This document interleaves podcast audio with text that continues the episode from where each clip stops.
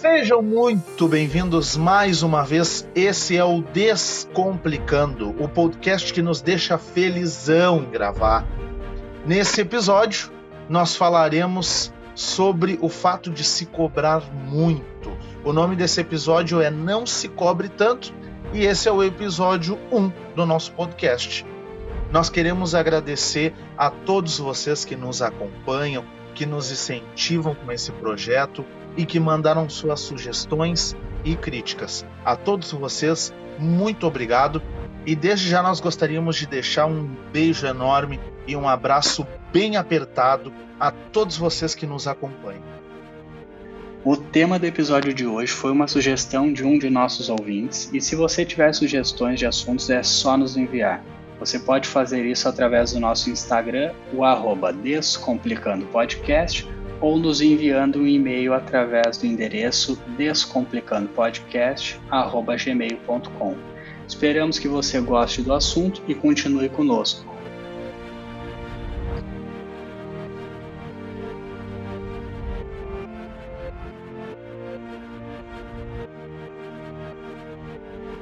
Introduzindo a nossa conversa de hoje, eu gostaria de trazer uma simples frase que diz o seguinte: Don't be so hard on yourself, let's go back to simplicity. Que significa não seja tão duro consigo mesmo, vamos voltar à simplicidade. Hoje em dia vivemos num mundo onde cada vez mais nos cobramos e precisamos fazer tudo e eliminar todos os desafios a todo instante. Sempre que isso acontece, eu lembro de uma frase clássica que diz o seguinte: Quem disse que você é obrigado a ultrapassar todos os limites? A frase em questão ela se aplica para uns, mas não para outros, não é? Temos que superar todos os nossos limites. É uma frase interessante, mas ela tem que ser distinta. Essa coisa de se cobrar excessivamente, a ponto de ficar frustrado, ela está muito ligada à filosofia. E nessa hora, nós temos que sempre lembrar do grande Sócrates, que disse: Conhece a ti mesmo ou conhece-te a ti mesmo, usando um pleonasmo, como se pudesse conhece-te a outra pessoa, mas enfim. Quem conhece a si mesmo sabe das suas limitações e por isso não exige de si mais do que é capaz. É, é muito difícil, é muito demorado estudar-se, entender-se, conhecer-se, mas é um processo que vale muito a pena.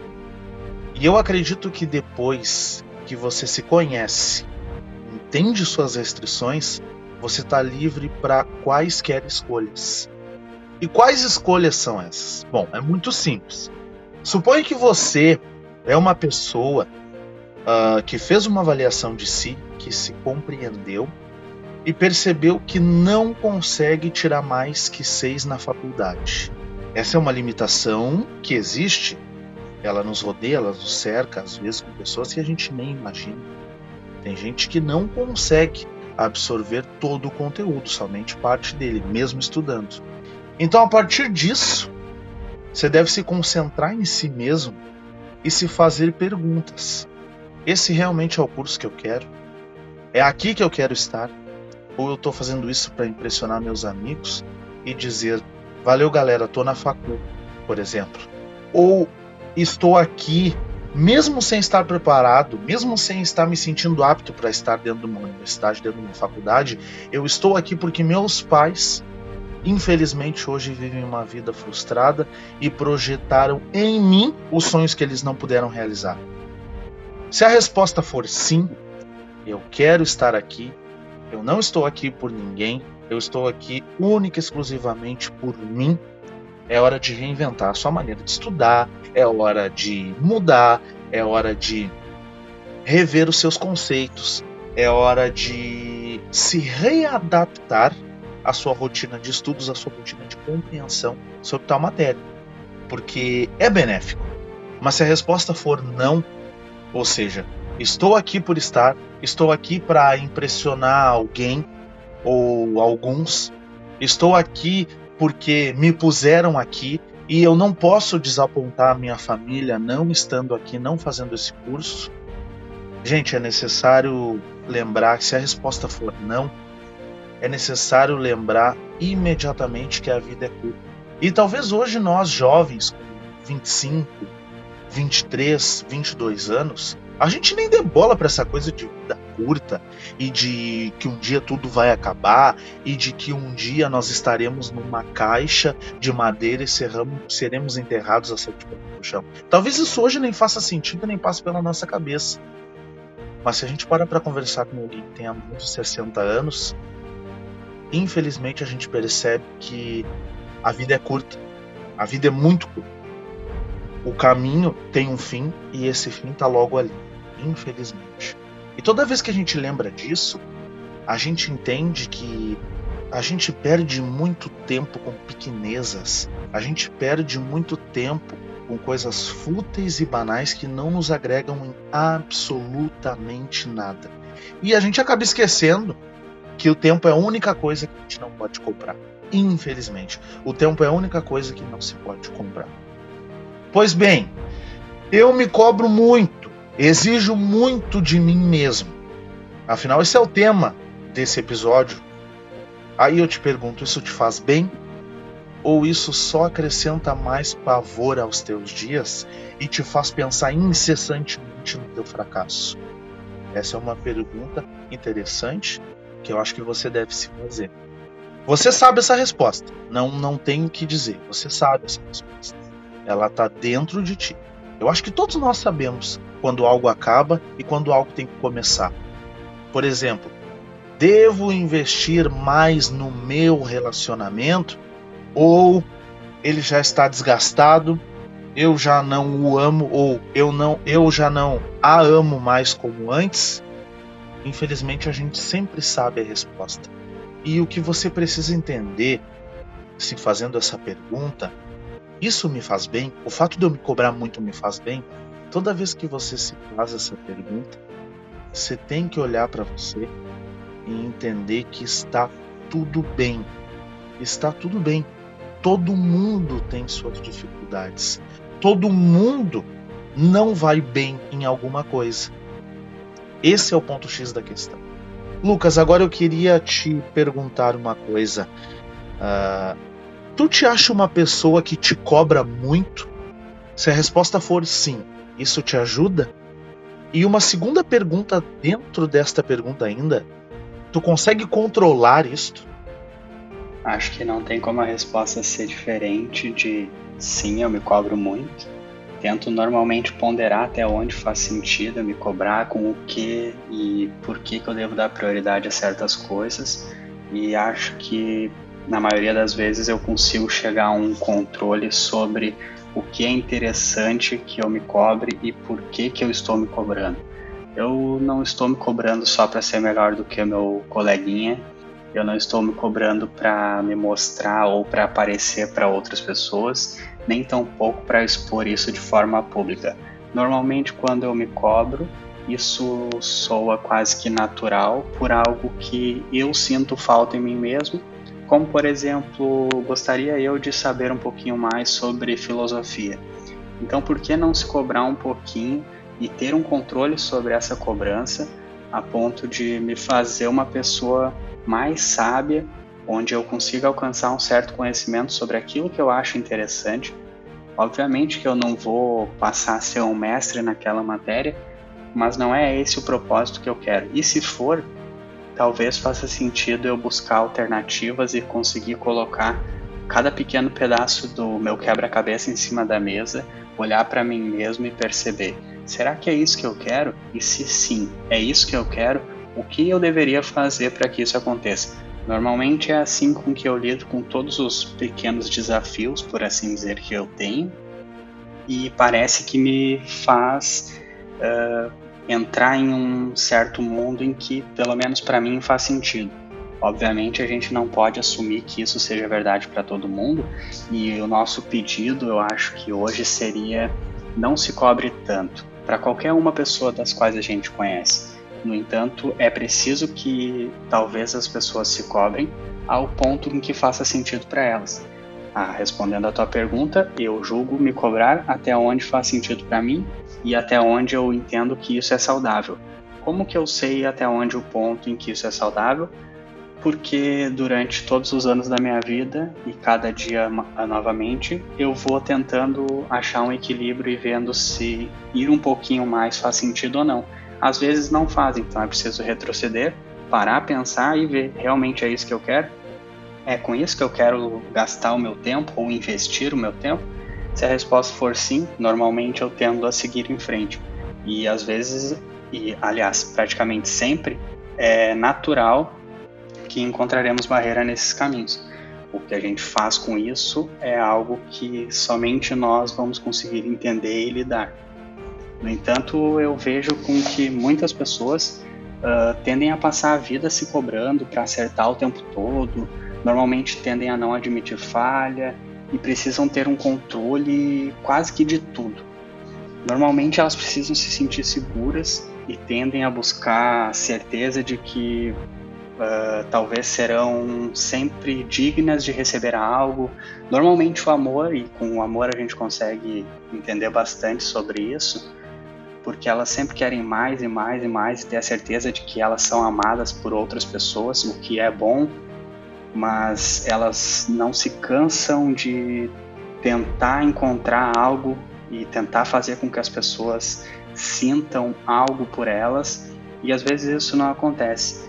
Uh, e no meu completando o meu ponto de vista a respeito de por que, que isso não faz bem, é porque infelizmente quando a gente faz um exagero demasiado em relação a algo, normalmente a nossa cobrança, isso gera um, um sofrimento, porque é impossível termos o controle de tudo e assim como nós somos imperfeitos, o controle também não vai ser 100% de algo. É, é bastante difícil de expressar um ponto de vista a respeito disso, mas nós nunca conseguiremos corresponder a todas as expectativas externas. E assim como já foi expressado no episódio anterior, nós nunca conseguiremos alcançar a felicidade plena. O que importa e talvez o que faça sentido é vamos tentar nos cobrar de uma maneira razoável e que faça sentido para nós, para que consigamos encontrar algo, para consigamos encontrar aquilo que a gente busca sem nos machucar, sem sofrer e o mais importante talvez disso tudo, sem perder tempo, porque tu acabaram de falar que tempo é a única coisa que a gente não consegue comprar nessa vida. Mas eu sempre me pergunto, uh, enquanto vou falar sobre cobrança de tempo, que é uh, vocês conhecem alguma história de alguém que tenha tido bons resultados com a cobrança excessiva? É difícil, mas fica a pergunta para ti. Conhece alguma história de alguém que tenha tido bons resultados com a cobrança excessiva? Olha, por incrível que pareça, eu conheço. Achei perfeito o teu ponto de vista, tua, tuas colocações. Eu conheço uma história assim de alguém que exige muito de si, exigiu muito de si e foi feliz com isso. Pois bem, imaginem o jogo 5 dos playoffs da NBA, Chicago Bulls contra Utah Jazz. Naquela época, uh, isso era 1997. Naquela época eram os gigantes da liga. Vamos lá, pra galera que não sabe, tá? Pra galera que não acompanha basquete basquete NBA é o seguinte: Conferência Leste, Conferência Oeste. Cada conferência tem um campeão. Esse campeão de cada esses campeões de cada conferência se enfrentam nos chamados playoffs, que são seguidos de sete jogos. O time que mais vencer sete jogos é o grande campeão da NBA. Uh, ah, inclusive, os especialistas e os próprios jogadores falam que os playoffs são como se fossem uma segunda temporada da liga, porque são jogos muito disputados. Tem dois times ali de gigantes e de gigantes que querem ser campeões. Então, são jogos muito disputados. Pois bem, era o jogo 5 da NBA. A temporada dos playoffs estava empatada em 2 a 2 Utah Jazz tinha ganhado 2, Chicago Bulls tinha ganhado 2. Isso ocorreu numa noite na cidade de Salt Lake City, ou seja, local onde iria ser o jogo, e uh, local onde ficava o estádio do Utah Jazz. Logo, imagina-se que a torcida do Utah Jazz era muito maior que a do Chicago neste jogo sim. Então, a cidade do time de Utah, que chamava Salt Lake City. E lá estava o hotel em que o Michael Jordan e os jogadores do Chicago Bulls estavam hospedados. Era, já era por volta das 11, 11 e meia da noite, quando o Michael Jordan estava com fome. E a cozinha do hotel já estava fechada. E aí o Michael falou pro seu personal, cara, eu tô com fome. E o personal dele, não, peraí, vamos, vamos ligar pra uma pizzaria agora. E eles começaram a procurar uma pizzaria em toda Salt Lake City. Por incrível que pareça, só tinha uma pizzaria aberta. Tá? Só tinha uma aberta. E eles ligaram para essa pizzaria e pediram uma pizza pro hotel, tal. Obviamente todo mundo da cidade estava sabendo que o Chicago Bulls estava hospedado naquele hotel. E então a pizza chegou. O que o personal trainer do Michael Jordan achou estranho é que vieram cinco caras para entregar uma única pizza. Os caras pararam na porta, bateram, o personal dele atendeu, os caras ficaram olhando para dentro, assim, como quem estivesse tentando descobrir o que, que, tinha lá dentro daquele quarto. E o Michael Jordan estava sentado na cama conversando. Muito bem, eles comeram a pizza e cada um foi pro seu quarto. E o Michael Jordan dormiu. Por volta das duas e meia da manhã, o telefone do quarto do personal trainer do Michael Jordan toca e é o Michael pedindo que o seu personal fosse até o seu quarto. Quando o cara chega no quarto do Michael Jordan, ele tá deitado no chão, em posição fetal, tremendo muito e suando frio. E aí o Michael disse: Cara, chama um médico que eu não tô bem. Muito bem, o personal dele ligou para um médico tudo, médico particular do Michael. Ele veio e tal, na mesma hora ele acompanhava. Ele, óbvio, óbvio, ele era o médico do time, ele acompanhava o time em todos os jogos. O, o médico veio até o quarto do Michael, examinou o Michael e disse: Cara, tu tá com uma intoxicação alimentar. E eu sinto muito te dizer, eu sei que esse é o jogo mais importante do Chicago Bulls nessa temporada toda mas amanhã não dá para ti, não vai jogar. Não tem, não tem condições de tu jogar. Bom, Michael Jordan ficou devastado, ficou apavorado com aquilo tudo, porque pensou, cara, o que, que eu vou fazer? Eu sou o Michael Jordan, eu sou, eu, eu sou a estrela principal desse time, o que, que eu vou fazer?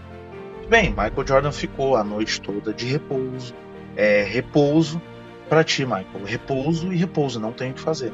Michael Jordan ficou de repouso, depois no outro dia isso era na noite anterior do jogo, certo? No outro dia o Michael Jordan ficou o dia todo de repouso.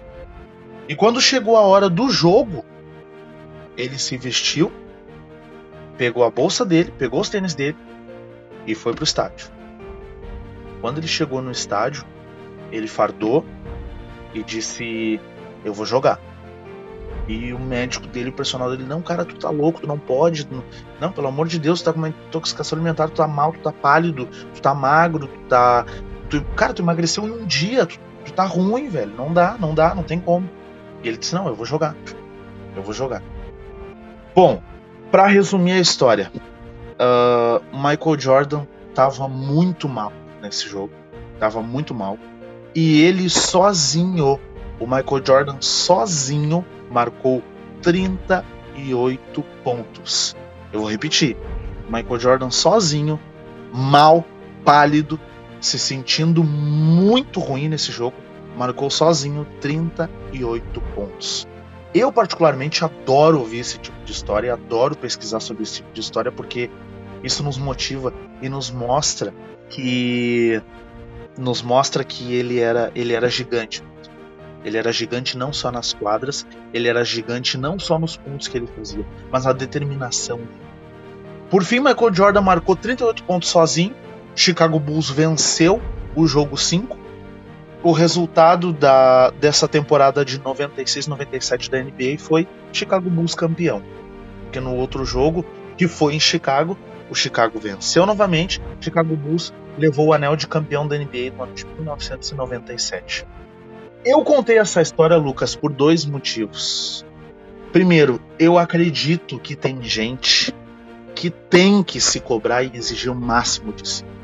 Eu acredito nessas pessoas. Essas pessoas elas têm que abraçar a bandeira delas mesmas e se cobrar incessantemente, dia após dia. acredito nessas pessoas. E eu acredito que isso faça muito bem para elas.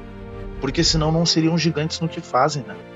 E o segundo motivo pelo qual eu contei essa história é porque nós temos que entender a diferença entre pessoas e parar com essa ideia de se comparar.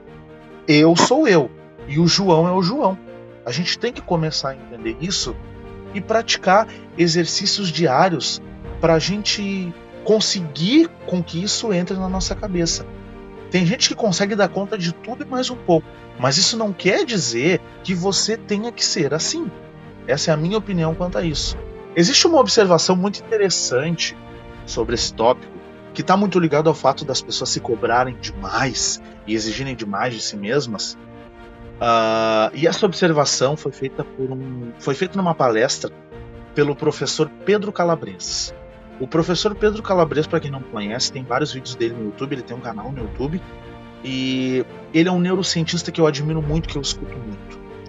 E o professor Pedro ele fala no sentido de empatia como sendo algo do tipo eu me ponho no lugar do outro. Só que na verdade a empatia não quer dizer isto. A empatia não é tu te colocando no lugar de outra pessoa, porque isso seria tu os teus valores, com a tua história, com a tua estrada, no lugar do outro. E isso não quer dizer absolutamente nada. O que o professor explica nessa palestra é um sentido de empatia totalmente diferente. Isto é, empatia não é se pôr no lugar do outro. Empatia é entender que o outro é o outro. Isso é empatia. O outro é somente o outro. Ah, mas em mim não dói. Ah, mas uh, no ah, mas em mim, em mim a mim não ofende, mas a outro pode ofender. Ah, mas a mim não magoa, mas a outro pode magoar. Ah, mas eu consigo. Pô, oh, peraí, eu consigo fazer isso fácil, fácil. Sim, mas outros podem ter maiores dificuldades para você. Por isso, antes de tudo, para ti que se cobra muito, para você que está nos ouvindo, que se cobra muito, excessivamente e que entra num loop infinito de frustrações por isso, gente, empatia com nós mesmos e entenda que nós somos nós e outros são outros. Repito, nessa hora é muito importante que tenhamos empatia com nós mesmos. Empatia no sentido de que eu sou eu e o outro é o outro. Não é porque a minha colega da faculdade consegue manter um apartamento, um carro, relacionamento bom e uma academia, que eu tenha que conseguir manter isso também. Você tem que entender que está tudo bem em ser aquilo que você é. E se o fato de você se cobrar demais te faz mal, pare com isso. Pare com isso imediatamente.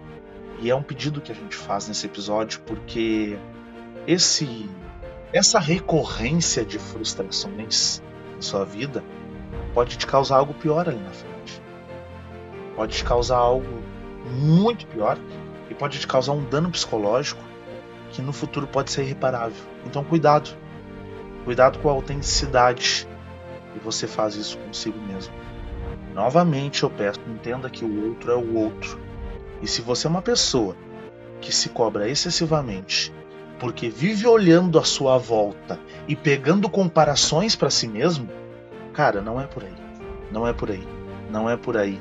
A vida se baseia em nós mesmos e naqueles que a gente ama, e não em comparações aleatórias que a gente faz com pessoas que a gente vai conhecendo no decorrer das nossas vidas e que daqui a 10 anos talvez a gente nem lembre do nome delas. Mas hoje você pode estar perdendo tempo se comparando com essa pessoa. Galera, não esqueçam de, de errar. Por favor, não esqueçam de errar, não esqueçam de se arrepender, não esqueçam de dar com a cara na parede, não se esqueçam de se arrepender de ter começado um projeto novo. Não se esqueçam de que as coisas vão dar errado.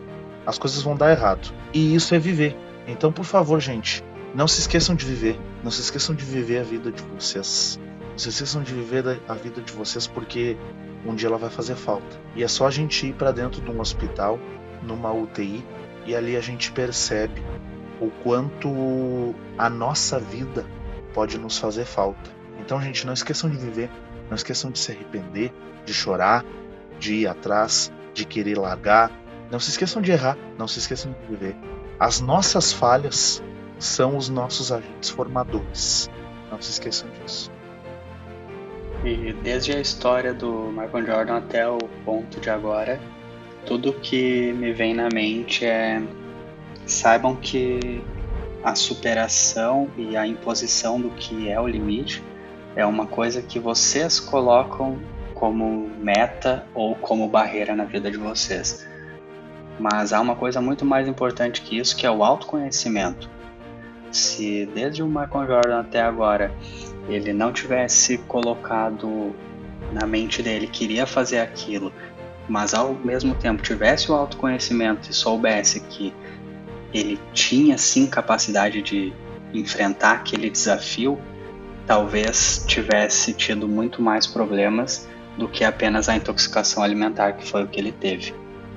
E obviamente que depois disso, depois da história feliz que a gente ouviu, ele também teve complicações e precisou tratar.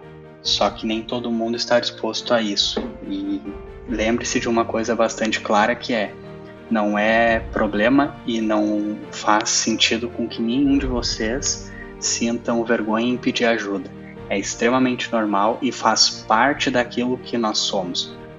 Todo mundo pede ajuda desde o momento em que nasce e às vezes a gente não pede verbalizando, mas a gente faz uso de algo, por exemplo, colocando as suas próprias mãos em um móvel ou num chão para se levantar. Isso é um pedido de ajuda sem a verbalização. Então, se vocês estiverem dispostos a enfrentar os seus próprios desafios, tenham consciência de que ou vocês são capazes ou não.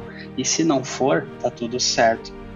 E se vocês precisarem de mais pessoas para enfrentar um desafio, tá tudo certo também. Basta que vocês requisitem isso e deixem que as pessoas à volta de vocês tenham consciência da importância da ajuda delas nesse processo evolutivo, porque estamos vivendo como um todo, mas sozinhos não somos nada.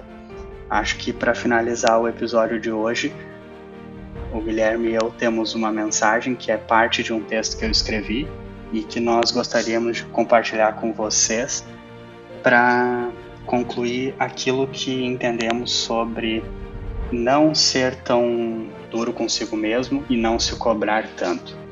E o texto diz basicamente isso. Não seja tão duro consigo mesmo, seja perfeitamente bem em ser quem você é, abrace-se plenamente, fale e siga em frente. Ame-se exatamente onde quer que você esteja, esforce-se para melhorar, mas não se limite a todas as deficiências que possa ter. Seja corajoso em sua jornada, mantenha a cabeça erguida e siga em frente.